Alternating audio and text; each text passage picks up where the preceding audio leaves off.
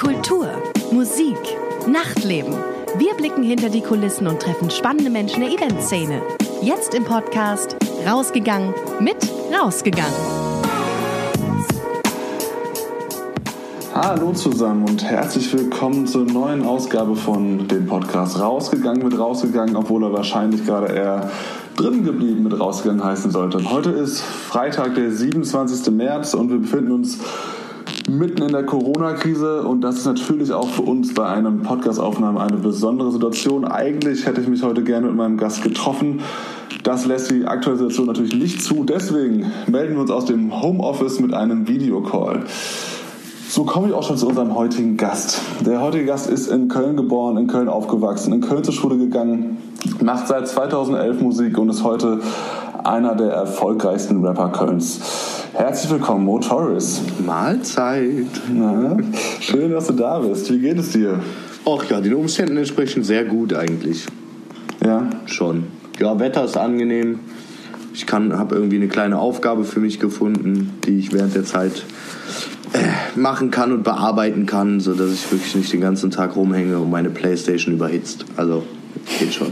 Was für eine Aufgabe denn? Was machst du denn gerade?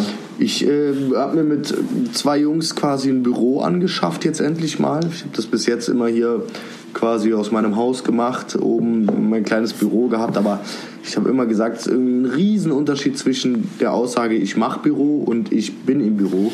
Und einfach wirklich einen Fixpunkt zu haben, wo man für die Arbeit hinfährt, das einfach voneinander trennt. Und auch für die Jungs einfach einen Treffpunkt zu haben eine Anlaufstelle, so ein kleines Mini-Studio, wo wir ein paar Skizzen aufnehmen können, Meetings abhalten können, etc. pp. Das äh, haben wir gebraucht, lange gesucht und jetzt endlich gefunden, aber äh, ja, müssen wir sehr, sehr viel machen. Das ist eher so ein Ding im Büro, äh, im, im Look der 60er. Und äh, da haben wir jetzt gefühlt alles, hier, also die Wände raus, den Boden raus und so weiter und so fort und machen da alles neu. Aber das machst du alles selber? Bist ja, ich, ja ich, nee, überhaupt nicht. Überhaupt nicht. Mein Schwager ist äh, Schreiner, glücklicherweise. Der hilft da sehr, sehr viel. Und der Jengis hilft auch sehr viel. Also wir versuchen natürlich irgendwie eigentlich immer zu zweit eigentlich nur vor Ort zu sein und auch der eine in dem Raum, der andere arbeitet in dem Raum. Dass man so ein bisschen von, ich meine, ist natürlich nicht vermeidbar, dass man äh, sich da auch mal in die Quere kommt, aber ja, wir versuchen das irgendwie so Corona-tauglich wie möglich zu gestalten und es funktioniert ganz gut.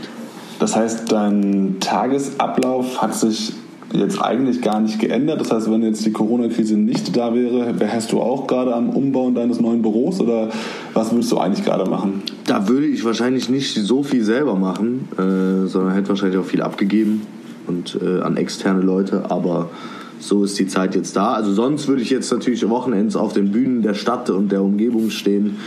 Und ähm, ja, wäre in der Woche auch im Studio, das ist jetzt halt auch nicht möglich. Ähm, ja. Kannst du die Zeit nutzen, auch um jetzt gerade kreativ zu arbeiten oder lässt diese Situation gar keine freie kreative Arbeit zu für dich gerade? Ja, fast eher letzteres. Also ich nicht, dass ich jetzt so voll depressiv zu Hause hänge, das überhaupt nicht, aber es ist schon schwierig irgendwie, äh, weil, weil sich halt so, ich schreibe halt immer meine Erfahrungen und das, was, was mir so widerfährt, das schreibe ich halt immer in meinen Texten auf und was soll ich da gerade erzählen? So, ich will nicht der 700. sein, der irgendwie einen Corona-Song oder in, in der Richtung macht, habe ich keine Lust drauf, aber es bestimmt halt gerade nun mal sehr, sehr viel vor meinem Leben und vor meinem Alltag. Und dass es gerade eher ein bisschen schwierig ist, da kreativ zu werden, aber ja, ich versuche es hier und da auf jeden Fall. Ein paar Zeilen kriege ich da auch schon aufs Blatt. Musstest du denn viele Auftritte absagen? Hast du äh, vieles verschieben können? Wie ist da gerade der aktuelle Stand? Wie gehst du mit der Situation um mit Auftritten, die gerade vielleicht noch nicht äh, in dem Verbot äh, enthalten sind, also die quasi im Ende April oder Anfang Mai äh, geplant sind, aber wahrscheinlich trotzdem nicht stattfinden dürfen? Wie gehst du da mit der Situation um? Ich nehme sie an, gezwungenermaßen. Also ist natürlich erstmal vieles, was verschoben worden ist so primär abgesagt sind jetzt, glaube ich, zwei Sachen oder so, aber das, man weiß es natürlich nicht. Also die wird jetzt erstmal verschoben. Ich lasse das alles so ein bisschen auf mich zukommen, weil es halt, ich habe halt das Gefühl, dass der, also wenn man wirklich davon ausgeht, und das ist ja eigentlich das größte Problem an der ganzen Kiste, dass keiner weiß, wann es vorbei ist und sich wieder einpegelt und welche Veranstaltungen zuerst wieder durchgeführt werden dürfen, etc. pp. Ich meine, ihr habt damit ja auch äh, zu kämpfen mit dem Zusammenleuchten-Festival. Ähm, ja, ich mein Gefühl ist halt, dass sich irgendwie super vieles irgendwie so in August, September verschiebt und ich meine, jeder Monat hat auch nur vier Wochenenden, da wird es dann irgendwann relativ eng, aber wir versuchen natürlich allem nachzukommen, was, was dann an äh, Verschiebungen da ist. Auch wenn sich natürlich die Frage stellt, nach dem ganzen Spaß gibt es da überhaupt noch Veranstalter, die äh, liquide genug sind, solche, so, solche Festivals oder solche größeren Veranstaltungen wirklich komplett durchzuziehen, auf die Beine zu stellen. Ähm, ja, da bin ich sehr gespannt drauf, aber es ist halt alles reine Spekulation und ich glaube, man kann nichts Total. anderes machen, als auf sich zukommen lassen. Ja, da sind wir ja auch total gespannt. Ich meine, ich glaube, die Situation, mit der hat keiner gerechnet und keiner hat sich darauf vorbereitet. Ähm, und da muss man jetzt irgendwie versuchen, daraus das Beste zu machen. Äh, äh, du bist ja auch bei uns auf unserer Seite dringeblieben.de aufgetreten. Äh, das ist eine Plattform, auf der wir Livestreams anbieten für Künstler, die damit äh, sich auch ein bisschen finanzielle Unterstützung aus der Community holen können. Und äh, da bist du, äh, das weißt du wahrscheinlich gar nicht, aber bisher der erfolgreichste Livestream, der meistgeklickteste Livestream bisher. Echt? Ja. Oh, Ehre, sehr schön, Ja. sehr schön. War auch, war auch sehr geil. Ist das denn für dich eine Situation, die dir gerade auch wirklich äh, jetzt schon Existenzängste wirklich äh, bereitet oder ist das für dich noch, hast du noch ein Polster, dass du da quasi Also ich würde von mir selber behaupten, dass ich äh, relativ sparsamer Mensch bin. Ähm, der einzige, in Anführungsstrichen, Luxus, den ich mir leiste. Also ich glaube, wir leben schon Luxusleben genug, wenn man sich mal auf andere Kontinente, auf anderen Kontinenten umsieht. Aber egal. Also für, für, für das, was es hier ist, nehme ich mir den einzigen Luxus raus, dass ich sehr viel außerhalb essen gehe. Ähm, das habe ich jetzt natürlich auch runterfahren müssen. Äh, ich versuche hier und da mal äh, was abzuholen, um halt auch die äh, lokalen Restaurants und Gastrobetreiber so ein bisschen zu unterstützen. Aber sonst wird hier tatsächlich auf einmal viel gekocht im Haus. Ist auch mal schön, mh, mal die Kehrseite der Medaille, die positive, dass ich glaube ich so gesund wie in den letzten zwei Wochen noch nie gegessen habe oder selten in meinem Leben. Meine Mutter möchte es mir verzeihen. Ähm, aber Existenzängste, also ich habe dadurch einfach in den letzten Jahren so ein paar kleine Rücklagen bilden können, die natürlich nicht dafür gedacht sind, dass ich davon jetzt ganz normal lebe, sondern eigentlich für andere Zwecke gedacht äh, äh, waren. Ähm, klar, da geht man jetzt natürlich trotzdem an Geld dran und an Rücklagen dran, die eigentlich dafür nicht geeignet waren. Noch habe ich keine Existenzängste, aber es ist natürlich schon so, wenn man sieht, okay, das und das wird verschoben. Ich denke mir dann so, ah, findet das denn dann trotzdem noch statt? Man weiß es nicht, es ist alles so im luftleeren Raum so ein bisschen. Aber klar, wenn das jetzt noch äh, zwei, drei Monate so weitergeht, komme ich auch ins Schlucken. Ne? So, ist, so viel steht fest.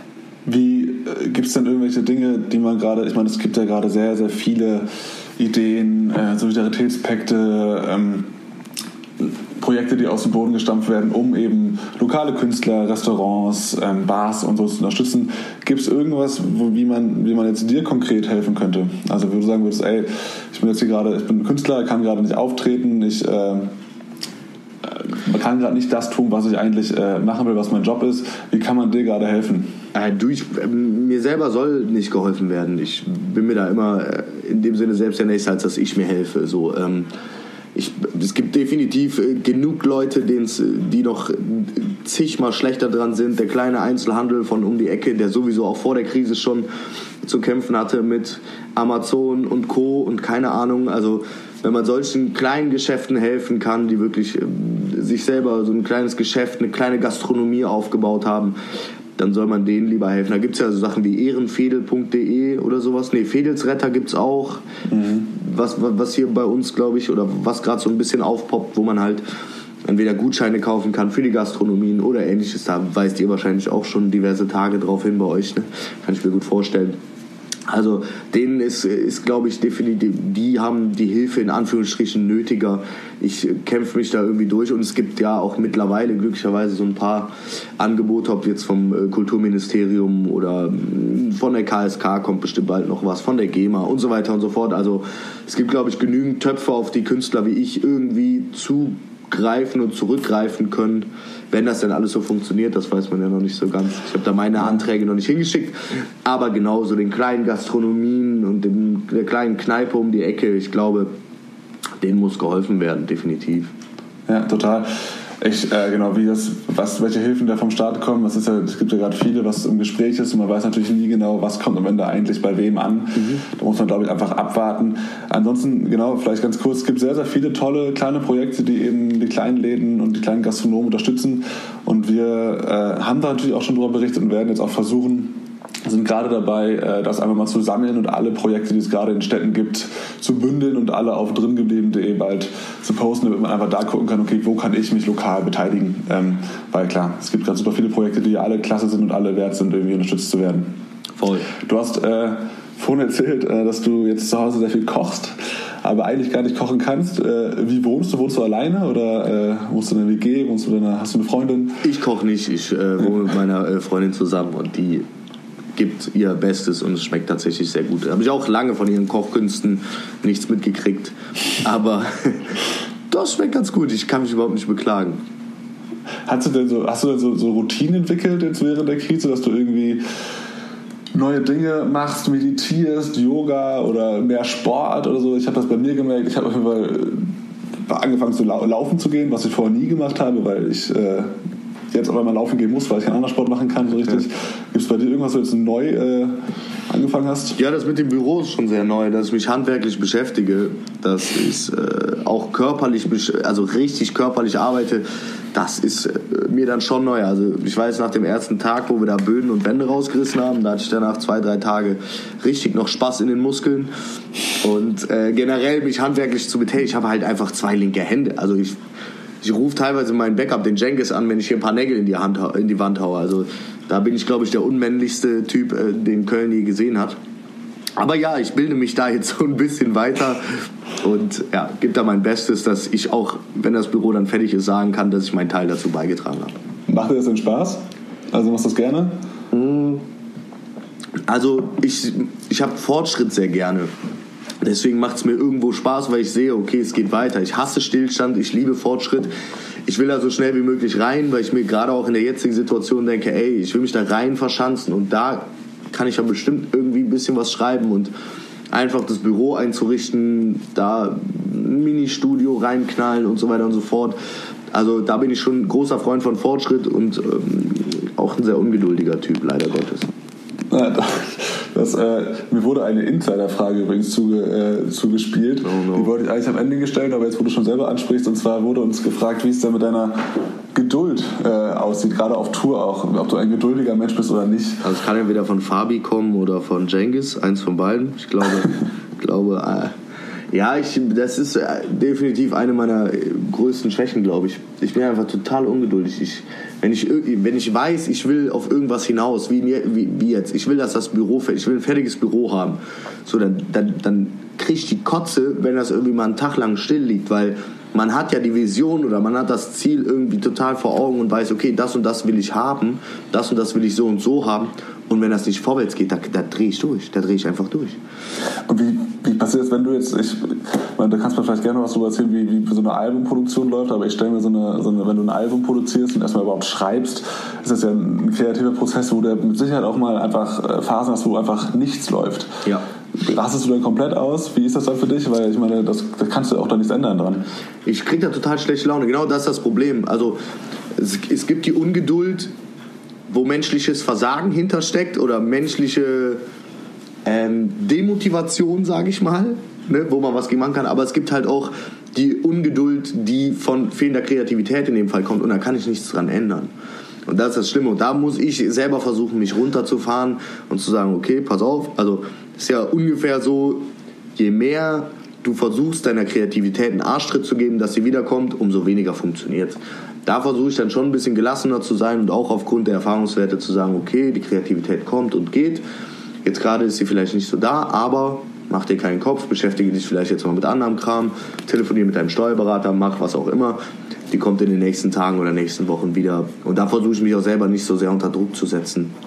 Aber auch das ist schwer. Also diese Ungeduld ist nicht nur in der Beziehung mit anderen Menschen, sondern vor allem bin ich sehr ungeduldig mit mir selber. Aber das war auch schon, ich glaube, seit, Kindheits, seit Kindheit an. Meine Mutter ist mal in den Kindergarten zitiert worden mit, genau, und dann hat die Kindergärtnerin wohl zu ihr gesagt, hören Sie mal, Ihr Sohn ist irgendwie extrem ungeduldig und extrem unzufrieden mit sich selber, der macht sich selber so einen großen Druck. Wenn der das, also ich habe zum Beispiel so lesen, schreiben, rechnen, bevor ich in die Schule gekommen bin, ich habe auch die erste Klasse übersprungen, Strebermodus aus. Alter. Äh, und das war aber immer so. Ich wusste, okay, ich will lesen lernen. Und wenn das nicht schneller vorangeht, dann drehe ich durch. also ist so ein Ding, was, was mir aber auf gar keinen Fall von meinen Eltern mitgegeben worden sind. Die sind, glaube ich, sehr, sehr gelassen, aber ich weiß nicht, das habe ich seit Kindheit an. Glaubst du, das hat irgendwie dann auch das zu deinem Erfolg beigetragen, weil du eben so sehr schnell nach, nach der, dem Perfektionismus dann gestrebt hast?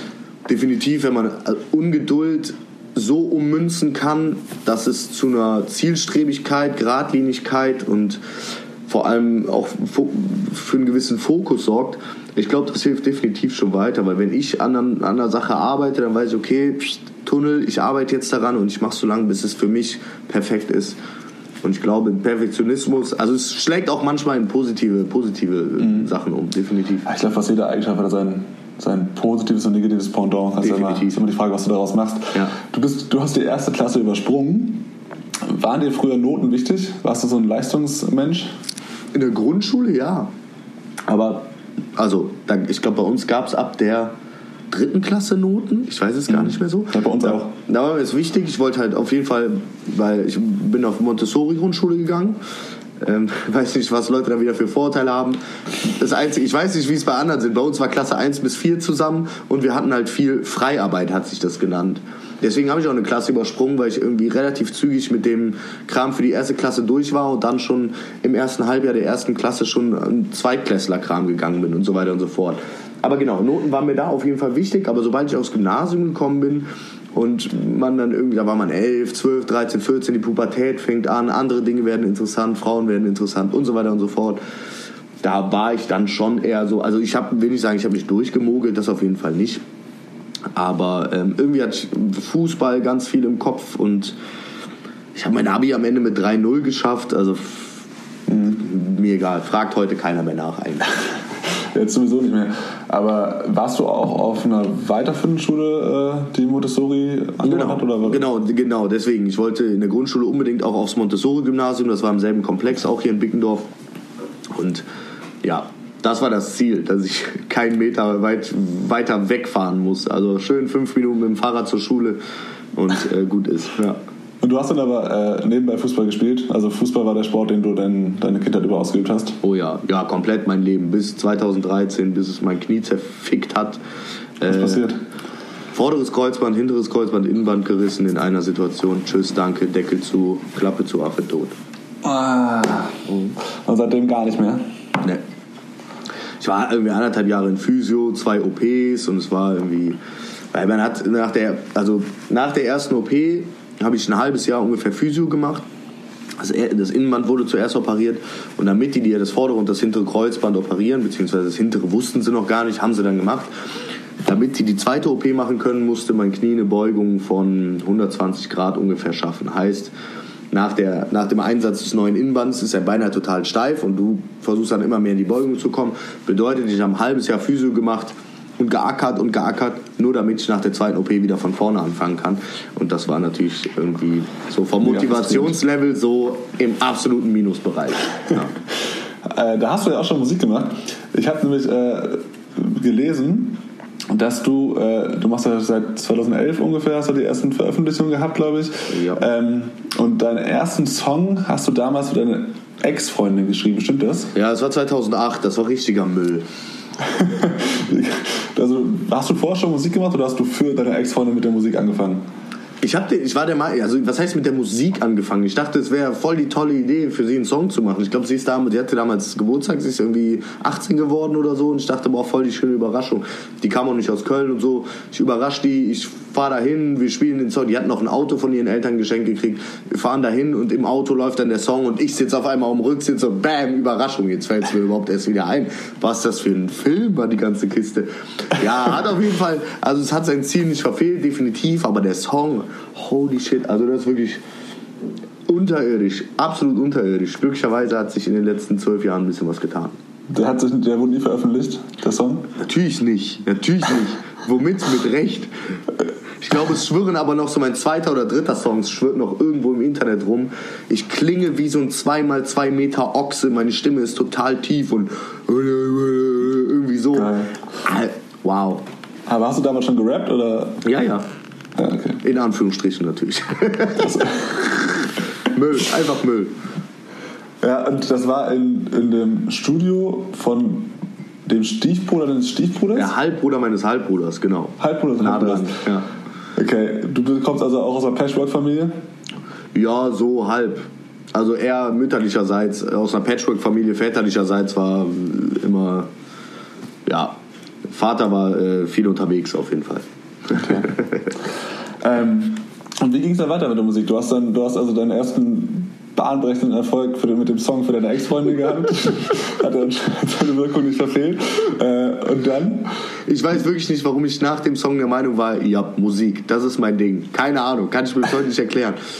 Äh, ein bisschen zu viel Selbstbewusstsein geschnüffelt. Ähm, ja, ich habe weitergemacht und weitergemacht und hatte irgendwie mehr Ideen und dann äh, habe ich mit, noch mit einem Kollegen, mit einem Sänger, der ist heute auch im Karneval aktiv, ähm, haben wir dann Songs zusammen gemacht. Der hat dann die Refrains gesungen und keine Ahnung, es ging dann immer so weiter und wurde halt irgendwie immer besser. Und 2012 habe ich dann tatsächlich mein erstes Album rausgebracht. Ähm, es lief auch für damalige Verhältnisse vollkommen okay, war natürlich alles komplett Indie irgendwie und unterm Radar, kein Amazon, kein Nix, alles irgendwie im eigenen Online-Shop, weil ich habe damals noch in einem Unternehmen gearbeitet, die, einen eigenen, äh, die ein eigenes Online-Shop-System hatten, habe dann darüber die äh, CDs vertickt und äh, natürlich auch selber verschickt. Ja, dann ging es weiter. 2015 das nächste Album. Das lief dann nicht so gut. Da haben wir so Fanboxen gemacht, haben wir, glaube ich, 100 Fanboxen verkauft und nochmal so 30 CDs oder so. Also, es war schon, Okay.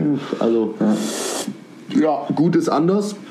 Naja, aber danach äh, einfach immer weitergemacht, immer weitergemacht, immer weitergemacht und ja. Ähm, das heißt aber, du hast 2012 dein erstes Album rausgebracht. Mhm. Das lief, also hast du komplett selber gemacht, lief aber ganz gut damals. Also warst du zufrieden mit der, wie es angekommen ist? Voll, Ja. voll. Mhm. Und dann drei Jahre später aber erstmal so einen Downer gehabt, dass du sagst, okay, das Album hat überhaupt nicht funktioniert. Aber Ja. du hast trotzdem weitergemacht. Ja, weil dir klar. einfach Musik so viel bedeutet hat und du hast das Gefühl hattest, okay, da, da geht noch mehr. Ja, weil ich einfach wusste, dass das, dass das besser wird mit der Zeit. Also das ich von 2008 bis 2015 habe ich auch immer gemerkt, dass es stetig irgendwie weitergeht. Gar nicht mal so in Richtung, oh, meine Fanbase wächst oder das wächst oder es kommen Leute zu mir. Ich habe 2015 erst mein erstes Konzert gespielt, so. Ne? Also bis dahin lief das alles nur über MySpace und Facebook und ja, die digitale Welt. Also und sind halt irgendwie in Ports bei, bei Jams aufgetreten vor 30 Leuten und so. Und haben halt schön, sind wir da auf die Fresse gefallen, beziehungsweise haben da unsere Fehler gemacht, sage ich mal, was relativ gut ist und ich nur jedem empfehlen kann, wenn er anfängt Musik zu machen, geh erstmal auf kleine Jams. Lass dich davon, ich weiß noch, so in Ports war dann jemand wie Tatwaffe oder so, der einem auch Tipps gegeben hat, so von erfahreneren Leuten. Und das hat, war sehr hilfreich. Und wenn man einfach merkt, okay, ich werde besser, meine Skills werden besser, mein ganzes Set im Sinne von, meine, meine Reime werden besser. Ich finde meine Stimme so langsam, weil, wie gesagt, damals wie so ein 2x2 Meter Ochse heute, habe ich einfach meine Stimme auch gefunden. Und ähm, mein Klang, meine Reime, meine Musikalität, meine Performance, alles wird besser. Und da habe ich natürlich keinen Grund gesehen, aufzuhören. Und es hat auch einfach zu viel Spaß gemacht dafür. Ne? Also ich, Mucke soll Spaß machen und ich habe es gemacht. Und klar, wenn, man, wenn der ein oder andere Euro damals dabei rumgekommen ist oder auch über den Jordan gegangen ist, wie bei der zweiten Platte, dann ist das halt so. Aber man macht es ja nicht, um, also ich mache es nicht, um, weiß ich nicht, 500.000 Platten zu verkaufen, sondern Musik soll mir primär immer noch Spaß bereiten und mein Leben so ein bisschen für mich verarbeiten. Hast du denn, äh, wenn du sagst, du hast so eine Entwicklung natürlich gesehen zwischen 2008 und 2015 und wahrscheinlich sogar bis heute. Hast du, hast du schon von Anfang an irgendwie professionellen Unterricht gehabt, äh, Gesangsunterricht oder, oder Nie. alles selber beigebracht? Also singen kann ich ja bis heute auch nicht wirklich. Ich habe äh, im, was haben wir jetzt, 2020? Ja, im letzten Jahr habe ich mal ein paar, vor dem Ewer-Konzert habe ich auf jeden Fall ein paar Gesangsstunden gehabt. Und die waren auch sehr hilfreich, einfach so von der Atemtechnik, von woher nimmt man die Stimme. Weil bei mir war es immer so, ich habe immer drauf losgesungen, es wurde ja immer mehr, dass ich auch äh, Gesangsparts in meinen Songs hatte. Und ich war ich habe immer die gesangsintensiven Songs an, an die Anfänge vom Set gestellt, weil ich einfach am Ende zu- heiser sonst war und irgendwie kaum noch einen Ton rausgekriegt habe, weil ich einfach nicht wusste, wie, wie setze ich meine Stimme ein, wie gehe ich Stimmband schon daran. Und ähm, ja, da hat mir die Gesangslehrerin auf jeden Fall weitergeholfen, aber ansonsten hat sich das auch halt mit der Zeit so ein bisschen entwickelt, dass man mehr Singsang da reinbringt und ist auch halb, halbwegs hörbar, würde ich mal sagen. Du hast äh, nebenbei noch gearbeitet äh, in einem Film und einem Online-Shop. Ab wann konntest du von der Musik komplett leben? Mhm. trinkt gerade, für alle draußen, die das nicht sehen können. Entschuldigung, kann auch sein, dass ich hier und da aufstoßen muss. Es sei mir verziehen. Oh, so, jetzt. Ich habe, also was heißt mal, seit wann kann ich von der Musik leben? Ich habe es einfach irgendwann mal gemacht. Bis Mai 2017 noch studiert, meinen Bachelor im Medienmanagement gemacht und habe nebenbei halt als Projektleiter noch halbtags gearbeitet in einem E-Commerce-Unternehmen. Und dann war das Studium fertig und ich dachte so, ja, ist doch jetzt eigentlich ein guter Zeitpunkt. Und so habe ich Mitte 2017 halt gesagt, okay, let's get it. Lass einfach nur Mucke machen. Und seitdem versuche ich es. Es läuft mal besser, mal schlechter, keine Ahnung. Also ich will mich überhaupt nicht beklagen. Es ist für mich immer noch ein absolutes Privileg, das machen zu dürfen, was ich liebe. Und damit meinen Kühlschrank halbwegs voll zu kriegen, das ist das Schönste, was es gibt. Niemand sagt mir, wann ich morgens aufstehen muss. Das ist ein Traum. Mhm. Obwohl da auch ein bisschen Kehrseite der Medaille, da sind wir ja wieder beim Thema. Man muss ja schon viel, viel mehr Selbstdisziplin aufbringen, wenn man selbstständig ist. Selbst und ständig, ja. der Klassiker, ja. Selbst und ständig, na klar. Würdest du sagen, ich meine, 2016 hast du einen Song mit äh, Cat Baloo und Lukas Podolski rausgebracht. Mhm. War das für dich so ein bisschen ich will jetzt nicht sagen Durchbruch, weil das Wort so ein bisschen ähm, verbraucht ist, aber war das für dich so der Punkt, ab dem du gemerkt hast, okay, jetzt, jetzt geht es hier richtig ab? Jetzt, äh, Definitiv. Ja. Definitiv. Also da, da, da, hat ja für, also für meine Verhältnisse so geknallt. Also das. Oh, Entschuldigung, ey. Zu viel Kohlensäure, demnächst nur noch äh, natürliches Mineralwasser. Ähm, ja, natürlich, für meine Verhältnisse hat es brutal geknallt. Äh, die Präsenz von Lukas, die. Äh, aber auch einfach die Kombination aus Rap und Kölsch-Pop, sage ich mal, die bis dato, glaube ich, auch noch nicht so da war, verbunden mit, der, mit diesem Lokalpatriotismus, den die Nummer natürlich auch ausstrahlt. Ich glaube, dieses ganze Konstrukt einfach aus diesen drei Parteien, die hat das Ding so spannend gemacht und für die Leute auch, glaube ich, zu was Besonderem gemacht. Und natürlich, das war ein absoluter Quantensprung für mich, definitiv. Aber auch da muss danach halt erstmal nachlegen. Ne? Bringt ja nichts, wenn wenn du nur die eine Nummer hast, sondern danach auch am Ball bleiben. Ja, klar. Ich meine, du bist jetzt, hast du gesagt, du machst seit 2017, äh, willst du quasi alleine von der Musik leben. Das beinhaltet natürlich auch einen anderen Druck, eine andere Verantwortung, andere Dinge, mit denen du dich vielleicht auch beschäftigen musst. Und ich habe da ein Zitat gefunden von dir, das besagt, ähm, ich liebe die Mucke, ich liebe vieles, was mit dem kreativen Prozess zu tun hat, aber ich hasse das Business. Ja. Was hast du damit gemeint? Also meinst du speziell das Musikbusiness? Hast du keinen Bock auf Zahlen? Äh, was, ist, was ist genau das, was dich stört?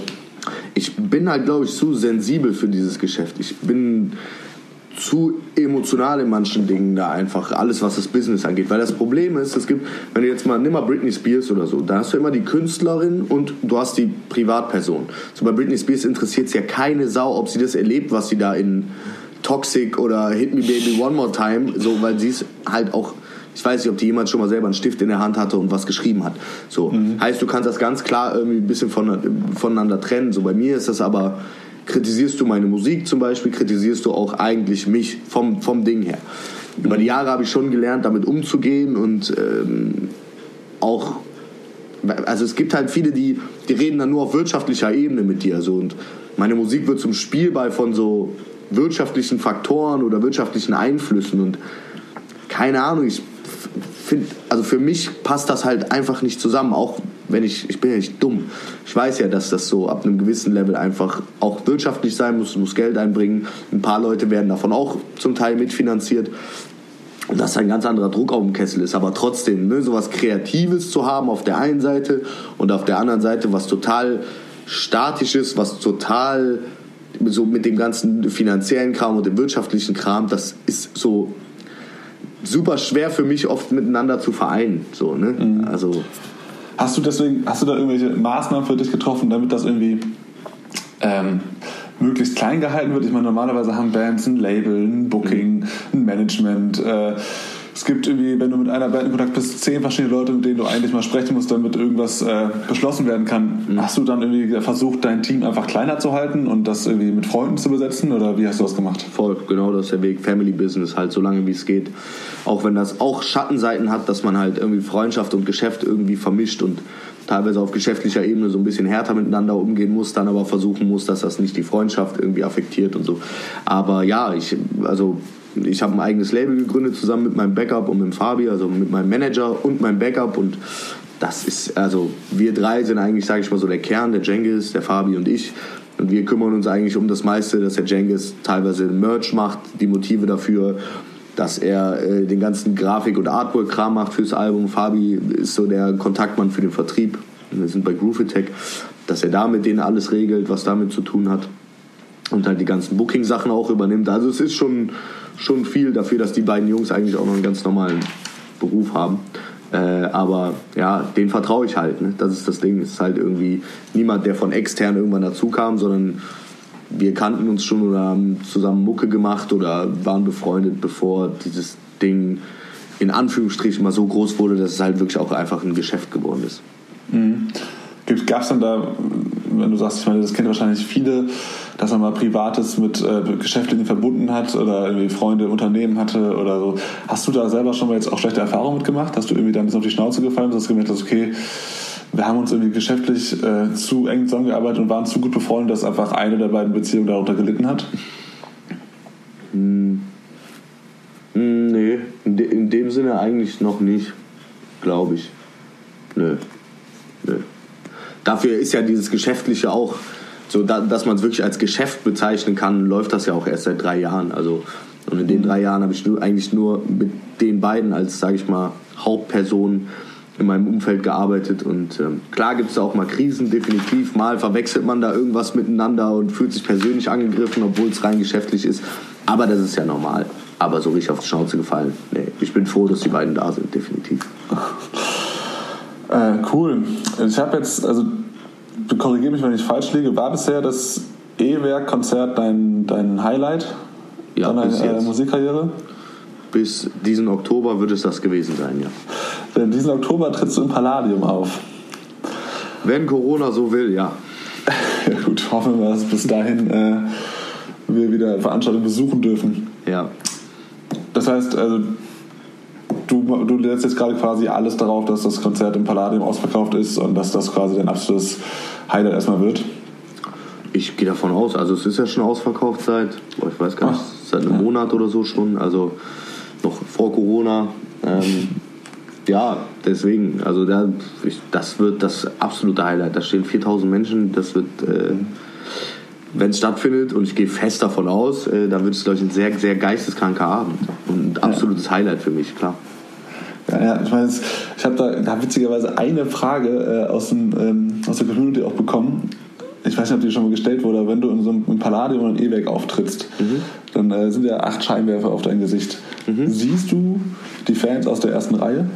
Kannst, also wenn du, kannst du mit interagieren oder siehst du eigentlich keinen einzigen Menschen? Doch, doch, das geht schon. Man hat ja auch immer so ein Crowdlicht und man hat so Blinder, die ins Publikum reingehen und die sind ja auch hin und wieder an. Von daher sieht man die schon. Also ich äh, gucke, dass ich jedem mal halbwegs in die Augen gucke, auch wenn ich nicht so der beste Augenkontakthalter bin, weil ich immer so in meinem eigenen Film bin auf der Bühne.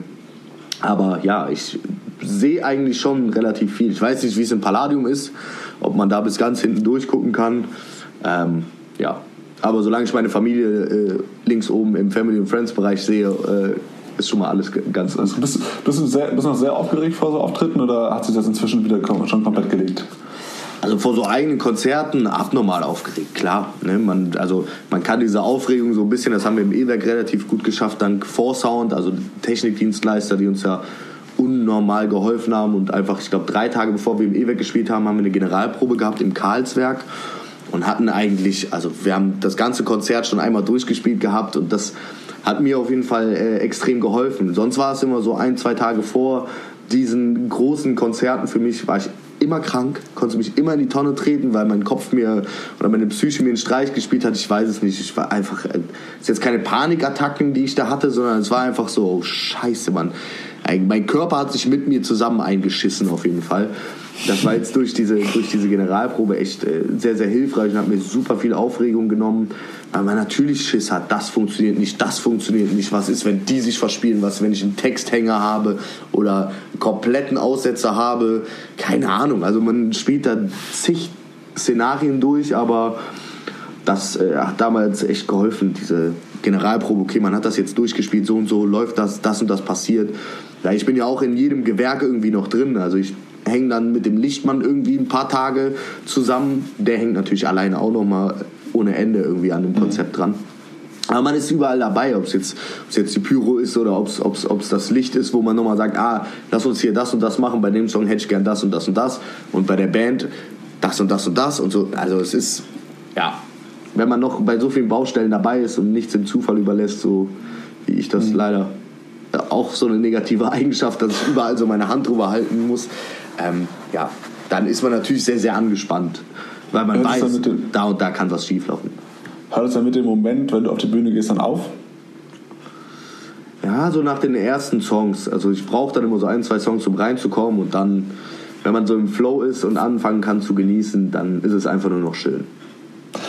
Du hast jetzt, du hast vor Tausenden von Menschen gespielt. Du hast Konzerte mit, du hast, du hast Tausende von Fans, die dich erkennen, die dich feiern und du spielst vor, vor großen Mengen und hast jetzt kürzlich ein Konzert ohne Zuschauer gespielt. Wie war das für dich? Ehrlich gesagt sehr verrückt, weil ich meinen Job halt seit zwei, drei Wochen nicht mehr ausüben darf. Und das war so ein Moment, ich hatte einfach ein Mikrofon in der Hand und stand auf einer Bühne und war dafür so unendlich dankbar und war tatsächlich vorher auch sehr, sehr aufgeregt, muss ich sagen.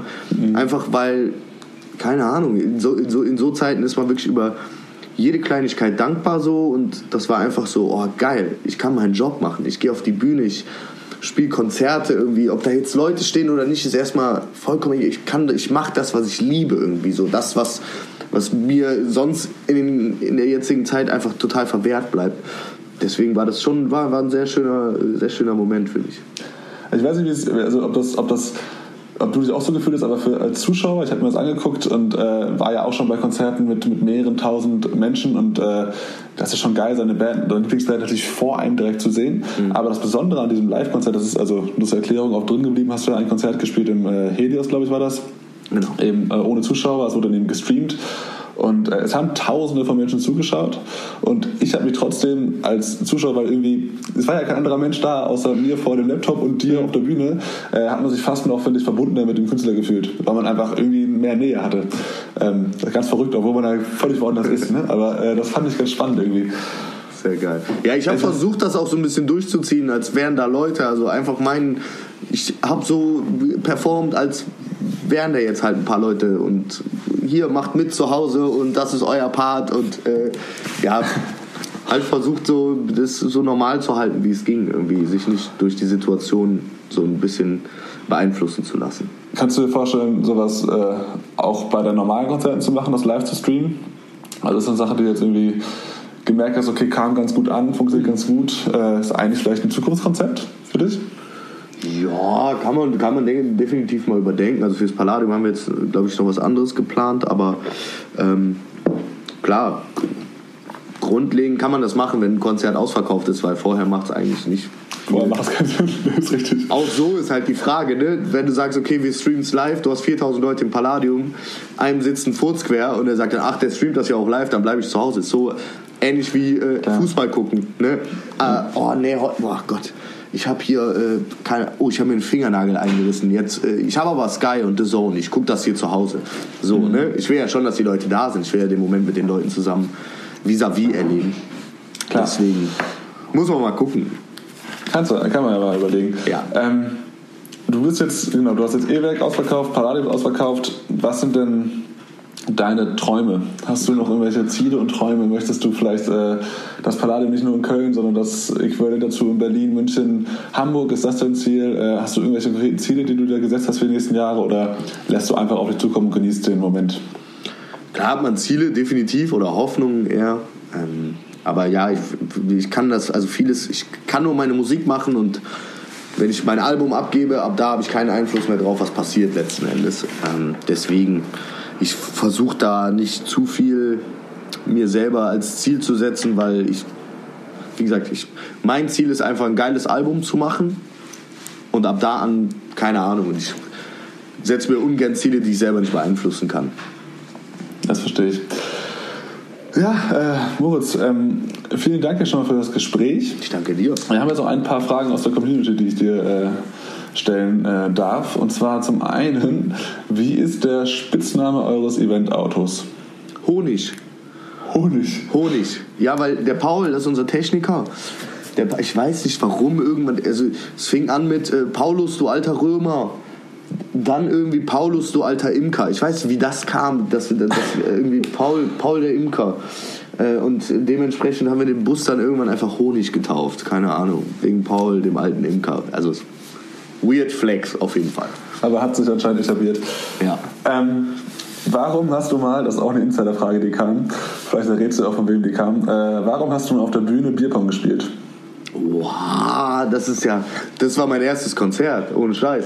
Im, Un im Underground, im kleinen, im kleinen Raum, da waren 100, 130 Leute und safe so 70, 80 Freunde, Verwandte und so, die Hälfte noch bestochen. Für 20 Mann wahrscheinlich noch den Eintritt bezahlt und du kommst auf die Gästeliste und du und du, alle kommen auf die Gästeliste, weil sonst kommt keiner. Ähm, genau, da hatten wir auch so ein paar, hatten wir halt Ideen, wollten wir unbedingt irgendwie was Cooles machen und so. Und dann habe ich einen, äh, in Anführungsstrichen, Fan auf die Bühne geholt und äh, ja, haben Bierpong gespielt. Ich glaube, das hatte auch was mit der Box von, von, von dem 2015er Album zu tun und so weiter und so fort. Und tatsächlich war es so, dass wir gesagt haben, okay, wir spielen maximal drei Runden, weil sonst dauert das zu lange. Ne? Also Ja. dreimal, jeder wirft dreimal. Und äh, ich habe dann ausnahmsweise mal mit dem er da stand nur ein Becher stand auf jeder Seite so. nur ein Becher und ich habe direkt getroffen seitdem ist auch der Bierpong Kalif einer meiner Spitznamen gewesen ja. Aber seitdem nie wieder Bierpong auf der Bühne gespielt. nee keine Zeit lieber Musik machen ja Ja, genau, dann eine Frage, die noch kam. Ich weiß auch gar nicht, von wem die kam. Aber wärst du gerne Teil der Grüngürtelrosen?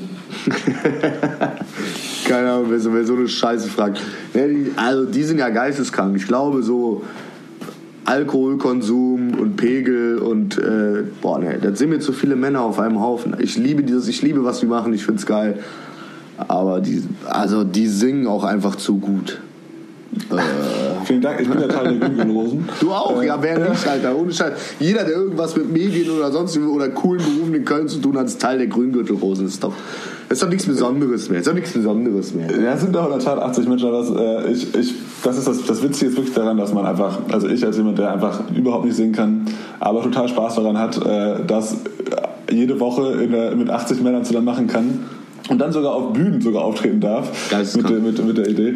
Das ist natürlich schon der Hammer. Das macht schon Spaß. Ja, feiere ich auf jeden Fall. Finde ich gut. Tolles Konzept. Wenn ich jetzt in dein Handy gucken würde, würde ich die Nummer von Lukas Podolski finden? Bestimmt. Nur keine Ahnung, ob die noch aktuell ist. Von daher weiß man nicht. Ja, sie hat keinen Kontakt aktuell. Nee. Ach, schade. Ähm, na gut. Moritz, vielen, vielen Dank für das Gespräch. Äh, ich hoffe, wir konnten euch da draußen ein bisschen ablenken von der, von der Krisenzeit und euch ein bisschen Positivität und Optimismus mitbringen. Hast du noch eine Botschaft, die du nach draußen richten möchtest, Moritz? Ich weiß, wann kommt der Podcast raus? Ich äh, denke mal morgen oder übermorgen. Also Samstag oder Sonntag, ja. Dann bleibt immer noch schön, schön, schön, schön zu Hause. Denkt dran, bringt nicht alle euren Grünschnitt zur AWB, die haben nämlich zu viel zu tun gerade. Und äh, bleibt vor allem gesund und lasst euch die Laune nicht verderben. Sucht euch neue Hobbys, spielt FIFA, aber nicht gegen mich, denn da habt ihr keine Chance. In dem Sinne, Freunde, ich wünsche euch ein ganz, ganz schönes Wochenende und ähm, ja, habt euch lieb. Dem bleibt nichts hinzuzufügen. Vielen Dank, Moritz, und alles Gute nach draußen. Bis Tim, dahin. ich danke dir. Ciao, ciao. Ciao, ciao.